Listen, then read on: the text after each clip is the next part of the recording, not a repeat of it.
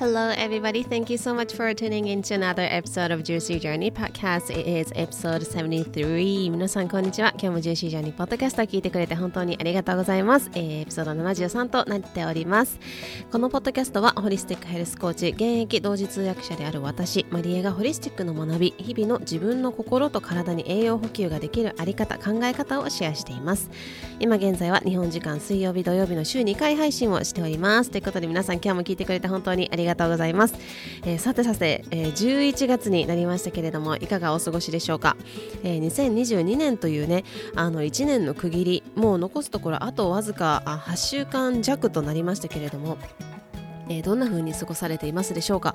なんかこう考えるとねなんかあのえもう1年みたいな風に思ったりするんですけれども でもやっぱり1年を振り返るといろんなことがあったなっていう風に思いますしえこれが本当に今年のことなのかっていう風に思うぐらいあの濃い1年だったなっていう風に個人的には思っています、え、私はちょうどですね1年前ぐらいにこの本当にこのぐらいの時期にですねあのメキシコに、えーと旅行に行っていまして。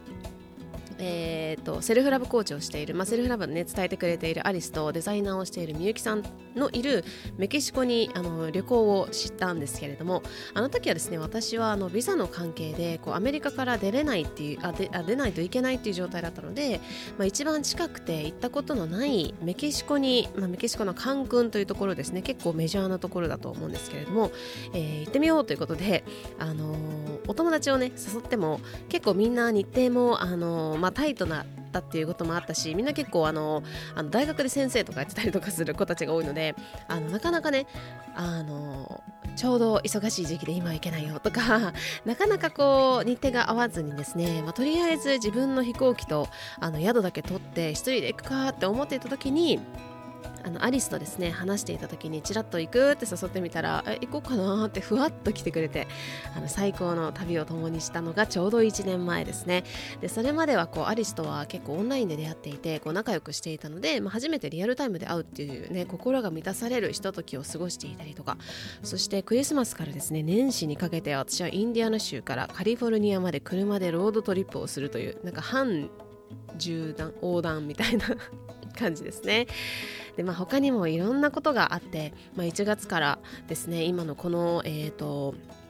11月というところでまさか1月にいる年明けを迎えた私がですね今日本で働くってことになるのかっていうなんて想像してないと思うんですけれども、まあ、そんないろんなことがあってですね、まあ、他にも皆さんも、えーと、この1年を振り返ってみるとあの早かったなとかあ濃かったなとかいろんな思いが出てくると思いますしあとはこの年末の時期とかってなんかこうあの焦らされるような感覚になったりとかしてあの短いと思ったりとかあ何もできてないとかこれやろうと目標が全然達成してしてできてないとかあれそもそも目標って何だったっけみたいな風に焦る気持ちをねあの持ってあの出てくる方もいるかもしれないんですけれども皆さん本当に一日一日しっかりねあのあの生きてきここまで歩んできてますのであの楽しく振り返っていただけたらいいなっていうふうに思います。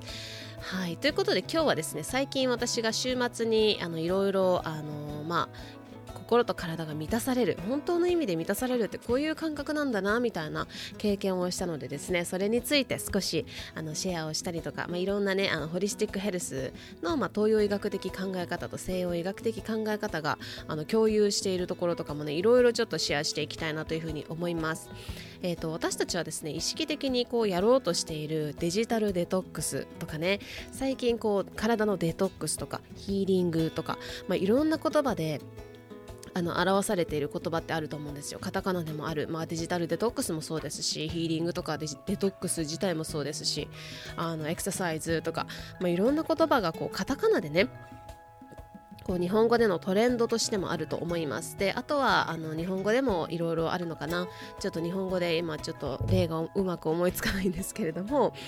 あのこれってこのデトックスをするとかヒーリングをするとかデジタルから離れてみるデバイスから離れてみるみたいなのって実際にこれは私がよくこのポッドキャストであの言っているその本質に立ち返るというか本来の自分に立ち返るっていうところでもあるかなというふうに思っていてこう何もこう新しいトレンドみたいなものではないのかなというふうに思いますもちろん名前とかその名称っていうところでは新しいトレンドとして認知されるかもしれないんだけれども実際にこれをじゃあそもそもこれって何だっけってなってみるあの振り返ってみるとですね実はこれ本質に立ち返っているということであるかなというふうに思います。であの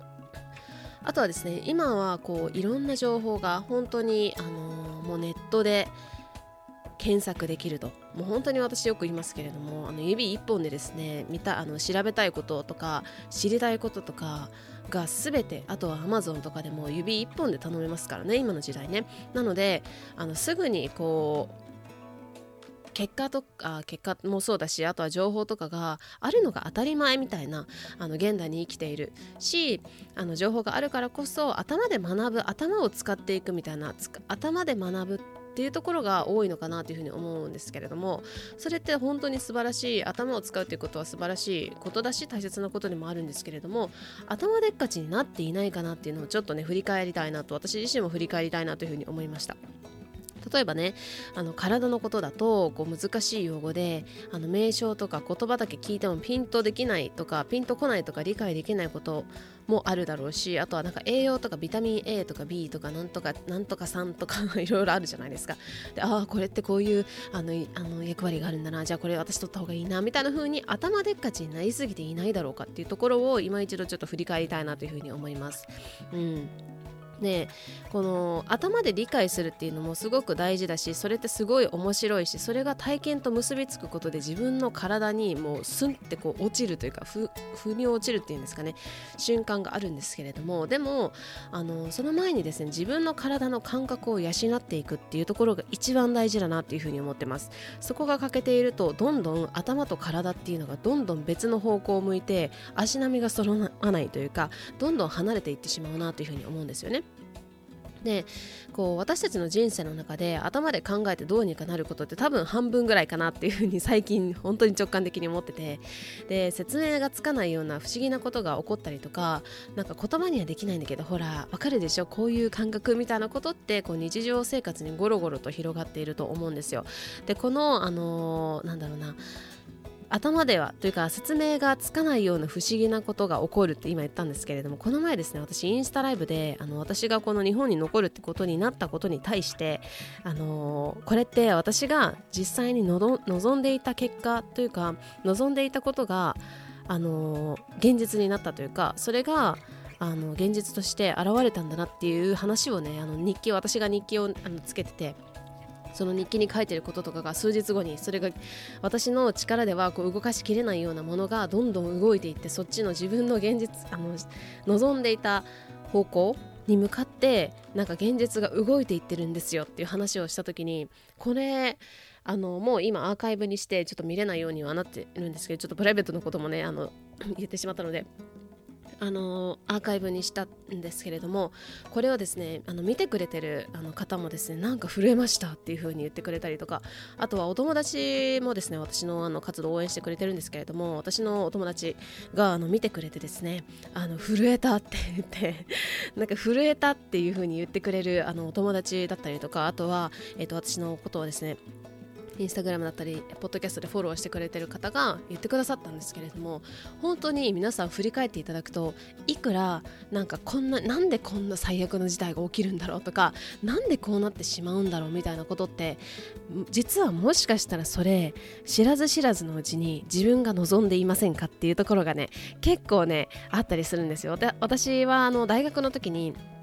あのー脳科学に一時期めちゃくちゃハマってまして脳科学の本を読み漁ったりとかしてたりあとは大学院もですねあの言語っていうところと結びつけてあの脳のことを学んできたんですけれどもやっぱり脳ってそういうあのなんだろうな自分が望んでいるところっていうのはいい悪いとかじゃなくってもう望んだものを現実にしていくっていうものすごいパワーを秘めてるところだなっていうふうに思うんですね。でかつこの脳ってまだまだ解明されていないのでなんかあのよくわからないなんかスポンジみたいなものみたいな風に私の教授言ってましたけれども本当にその通りでまだまだ分かっていないところがたくさんある。だからこそ自分が何を望んでどんな未来を想像してどんな未来を生きていきたいのかどんな自分でいたいのかっていうとこありたいのかっていうところはめちゃくちゃ大事だなっていうのを今回の私の経験もそうだしあとは周りのお友達が言ってくれることに対してやっぱそうだなっていうふうに思うことがねあって。あのちょっとすみません話が飛んでしまったんですけれどもやっぱり説明のつかないことがね、あのー、本当に起こるんですよね。で特に私たち日本人っていう DNA を持った私たちがですねそれはです体に組み込まれているような気がするなというふうに思うんですよ。で、まあ、なぜかというと昔から日本には道というのがありますよね例えば茶道とか華道とか書道剣道皆さんこの中でなんかあのあと弓道とかもありますけれどもなんかされたことありますか？私はですね書道はずっとやってましたね。あとは、えーと、茶道をこれからお稽古を受けに行くことになってるんですけれどもあの道何々道道っていうのが日本の文化としてね根付いているんですよね。でそれは理論だったりとか意味っていうのを1から10までこのこのこれをする動作の意味はこういうこうこういう理由でみたいな1から10まで説明されずとも体で学んでいく体得していくっていうのがあのこの道のこう美学というかところなんですよ。で1を学び10を学ぶそして10から1に立ち返るっていう風に言われてるめちゃくちゃ深いなっていう風に最近思ってるんですけれどもそれこそが今の現代に生きる私たち、まあ、現代人とも言われる私たちに必要なことなのかなという風に最近感じています。で私はですね心の心と体の栄養補給っていう風にずっと言ってるんですけれども最近ですね心と体が最高にもう最高に満たされた栄養補給されたなっていう感じがあったんですよね。でその時にあの自分が満たされているからこそ自分のコップがすでにこう溢れているからこそもうそこがですねカラッカラな状態ではなくもう溢れ返っているもう溢れている幸せな感覚だったりとか満たされるっていう感覚がですねあったからこそそれが周りの人にも広がっているなっていう体験をしました。であのこの前ストーリーズでもシェアしたんですけれどもこう健康問題でですね煽ってくるとかっていうストーリー、まあ、健康これをしなければとかこうこうこうはいけないみたいな風な健康問題健康の情報とかって煽りがすごいなっていう話をねあのそのそれこそアリスと話をしてたんですけれどもあのそういうところからやっぱり広がっていくっていうのはそういうところでしかないその煽りだったり不安っていうところをかき立てるっていうのって一番多分お金になるし一番あのやりやすい方法なんですよ。だけれどもそこを煽っていったりとか不安をかきたてるっていうことは結局そこでしかそこでしかとどまそこでまでしかいけないというかでも自分が満たされた状態で本当にこれっていいんだよとか本当にこれ例えば美味しいんだよとかこれってすごい心地いいことなんだよみたいな風に広がっていくっていうのはどんどん無限に広がっていくしそのなんかやっぱり人間って楽しいこととか心地いいこととかが結局私たちの、あのまあ、体というか人間の本能として、あの求めるものなんですよ。その不安によって何かをするっていうよりも自分がなんか楽しいとか最高っていう風にもう心地いいな美味しいなっていう風なところがやっぱり私たちが一番こう戻りたくなるあのーと場所なんですよね。それが私たち戻るっていうのは私たちの本能でもあるなんですよ。そうするとそれが広がっていくとあの不安をかきたてる製造機みたいなんじゃなくってあのどんどんこう幸せだったりとかなんか健康だったりとか心地よさっていうところがこう無限に広がっていく私から例えば誰かに伝えてその誰かが誰かに伝えてその誰かが誰かに伝えてっていうどんどん広がっていく、まあ、無限に広がっていくなというふうに感じてるんですよね。であのー、まあ、心と体が満たされたみたいな話をねさっきしてたんですけれども私はですね週末にあの親友と野外サウナに京都のねあのちょっと奥の方にあるんですけれども野外サウナに行ってきました。もう最高でしたね。自然の中でですね一日過ごしまして、まあ、ヨガをしたりそこでも素敵なあの出会いがたくさんあってその場に居合わせた人とお話をしたりご飯を食べたりこうなんだかねこう最近すごく思うのがこうこうして偶然かのようにどこからともなく集まってくるしそこの場に集まってくる人たちってなんか必然でこう何かの縁で引き寄せられているんだなってすごい最近思うんですよね。で、まあ、今回ね私自身もあのなんかあのこれからあのやっていきたいなというふうに思っていたことがあのをあの専門としてされている方がいらっしゃったりとか もう本当にびっくりしましたね。本当に出会いって素敵だなと思うしそれってなんか偶然ではなく必然でこうして引き合わせて引き合わせてもらってるんだなっていうふうに思いました。はい。であのー、私自身ですね、あのー、まあ、ホリスティックヘルスっていうのをお伝えしているんですけれどもこの私の伝えているホリスティック、まあ、ホリスティックヘルスっていうのは東洋医学的な考え方が主にあってあの西洋医学今の病院だったりとかねそういう西洋医学があの病気を治治療するっていうのに比べてあの東洋医学っていうのはどういうものかっていうと根本を治療したりだとか例えば病気があったとします。じゃあそれはそこを治療するのが西洋医学。で東洋医学はそれの根本になっているものを、えー、何なのかっていうのを解明してそこから、えーと、治癒していく。治療ではなく治癒ですね。っていうものがあの東洋医学的な考え方であの予防的なものなので予防医学というふうに言われていたりもします。はい。で、まあ、こう考えるとあの西洋だったり東洋医学っていうところではアプローチが違いますしやっぱりこうそれぞれやっている人たちはいや東洋医学の方がとか西洋医学の方がとかいろいろまああのまあいろいろなんだろうな意見はあると思うんですけれどもこの中でですね2つのこの別のアプローチをしている医療医学がですねあの1つ共通していることがあります。それは体はあの病気はですね体的なもの精神的なものどちらもハーモニーの乱れでありお互いに影響し合うっていうのが共通している考え方なんですよね。えー、病気は体的なもの精神的なものどちらもハーモニーの乱れであって、えー、それをあハーモニーの乱れであってお互いに影響し合うとでこれがどちらにもあの共通している考え方というふうに言われています。え西洋医学的にはハーモニーの乱れっていう言葉は使わないかもしれない。これどっちかというと東洋医学的なあの言い方かなとは思うんですけれどもはあの言葉は違えど言ってることは同じなんですよね。うん、でこう自分のハーモニーが乱れているなっていう風に感じることって皆さんありますか？でその時にあのそのハーモニーをね無理やり調和しようとするのではなくってそぎ落としていくっていうのが一番いいなっていうふうに思っていてそれをするのに最適なのが自然の中に身を置くことだなっていうふうに私が今回改めて実感しました。一番手っ取り早いです。そんな感じがしてます、まあ、なぜかというとね、まあ、よく耳にすることもあると思うんですけれども私たち人間も自然の生き物なんですよね。はい。はいということでちょっと今あの思いついた思い出したことがあったのであのちょっとシェアしたいなというふうに思うんですけれども私あのあの近所にですねすごい素敵なあなカフェがあってそこを見つけてですねいただいたお茶がすごい美味しかったのでこの前それをお家でもあの家族にもシェアしたいと思って買いに行ったんですね。その時にあのポストカードをいただいてその言葉がすごいときめいたんですけれどもあのカフェのお名前はですねスターダストさんというお店なんですけれども、えー、ポストカードにはにはですねスターダストって書いてあってで You are stardust on the earth. A beautiful little piece of the universe って書いてあるんですよ。ああもうすごいときめいたんですけどもこれは何が書いてあるかというとあの私たち皆さんそれぞれあなたは、えーと、この地球のスターダストですよと。で、えーとユニバースのかけらですよみたいなユニバースのかけらを持って生まれてきてるんですよっていうふうに意味意味があるかなと思うんですけれどもこれを見た時にすごいもうときめいたんですけれども。はい。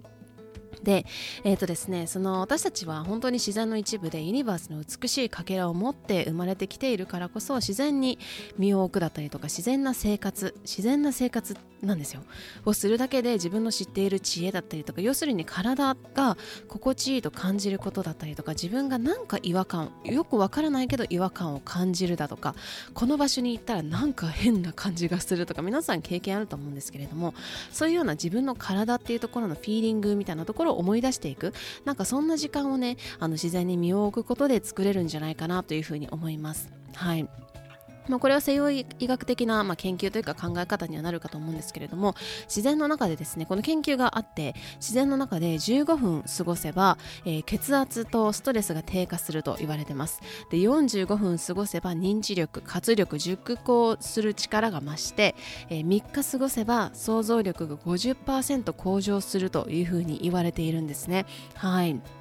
なので15分で血圧とストレスの低下45分で認知力活力熟考する力が増すとで3日過ごせば50%想像力が向上するというふうに言われているんですよね。はい、なのであの都会に住んでいて、まあ、パソコンだったりとかに囲まれて仕事をお仕事をされている方でもですね少し公園だったりとかあの自然のあるところにあの15分からでも行っていただけると血圧だったりとかストレスが低下するよっていうふうに言われています、まあ、今グランピングだったりとかキャンプとかも流行っていますよね。それってこういうところもあるのかなというふうに思うんですけれども私もですね今回サウナにあの遊びに行かせていただいて本当に心も体も整ったなという感じがしていて、まあ、心地よいハーモニーが体の中自分の心そして体に流れているような感覚があるんですね。なので皆さんもぜひぜひご自身のハーモニーどうかなチューニングしようかなって振り返ってみてほしいと思います。これもねなんかこうチューニングがもうすごい必要になってからあのあやばいやばいっていう風にあのなではなくてハーモニーが常に心地いいものにしておくというか自分のハーモニーが心地よくこうチューニングいつもこうちょっとずれてもチューニングできるようなことを日常に持っておくっていうそれを一つじゃなくてたくさんのことで例えば今のね私のあの例でもあったんですけれどもこのポストカードもらってすごい心がときめいたとか それでもいいし15分お散歩行くだとか瞑想するだとかいろいろあると思うんですけれどもそれをねあの自分のあのツールボックスみたいな感じで工具入れみたいな感じでですねあのじゃあ今日はこれにしようかなとかこういう気分だなみたいな感じでたくさんこういろんな人の手を借りながらそしていろんな自然だったりとか周りの力を借りながらあのハーモニーがですね心地いいものにあのなってあの心地いいものであったらいいなっていうふうに思います。はいであの最初の方にもねお話をしましたけれどもやっぱり体のことだったりとか自分のこと人生のことってこう頭で考えてうんぬんもうああだこうだもう手先のことでやるっていうよりも体得していく体に学んでいくそして本質に立ち返るっていうのが私の伝えているホリスティック。でこれから一緒にこうやっていきたいというかこの輪を広げていきたいっていうふうにも本当に思っていて。であのー、まあ自分のありのままの自分でとか私はありのままの自分でっていうよりも本質に立ち返る本当の自分に立ち返るっていう風に言っていますけれどもそれってあのなんか分からなくて辛くなるっていう風になるとなる方もいるかもしれないんですけれどもでも分からなくて当たり前というか私たち人生100年時代で100年かけて自分自身にそして体に学んでいくだからこそ今その自分本来の自分に立ち返るっていうのは未だ見ぬ自分に出会うみたいなところでもあるなというふうに私は考えています。はいはい、え今回ですね、ジューシーライフクリエイターリーダーコースということで、ジューシーな人生を導くリーダー養成講座っていうのをですね、あの開催、開講するんですけれども、あの私のこの講座の強みっていうのは、やっぱり外国の文献を私自身があの同時通訳でもあるし、翻訳もやっているので、あの文献を私がどんどんこう皆さんに伝えていける、なんかその翻訳されたものを、また翻訳されたものを伝えていくみたいな感じではなく、もう本当にこうリアルにホリスティック、ホリスティックヘルスっていうアメリカ発祥のものから、まあ、アイルベだったりいろいろあるんですけれどもそれをですねあのやっぱり外国の文献から皆さんに伝えていけるというところが強みだなというふうに思いますしやっぱり私自身もあの実際にあのコーチとしてあのガイディングさせていただいた経験だったりとか自分自身の難病というところと向き合ってそれをあの治癒していったっていう経験もすごくあのあの強みだなというふうに思っているんですけれどもあのやっぱり学んでそしてそこから学んだものをはいどうぞっていうふうにそのまま伝えていくっていうよりもあの伝えていきたい人皆さんそれぞれが伝えていきたい人それは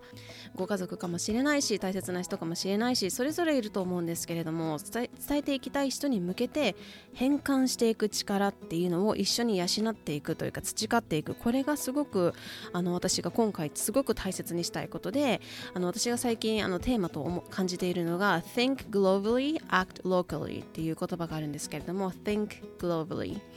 で act locally っていう言葉があるんですけれども、まあえー、グローバルに考えてローカルにローカルで行動するローカルに合うように行動するというところなんですけれども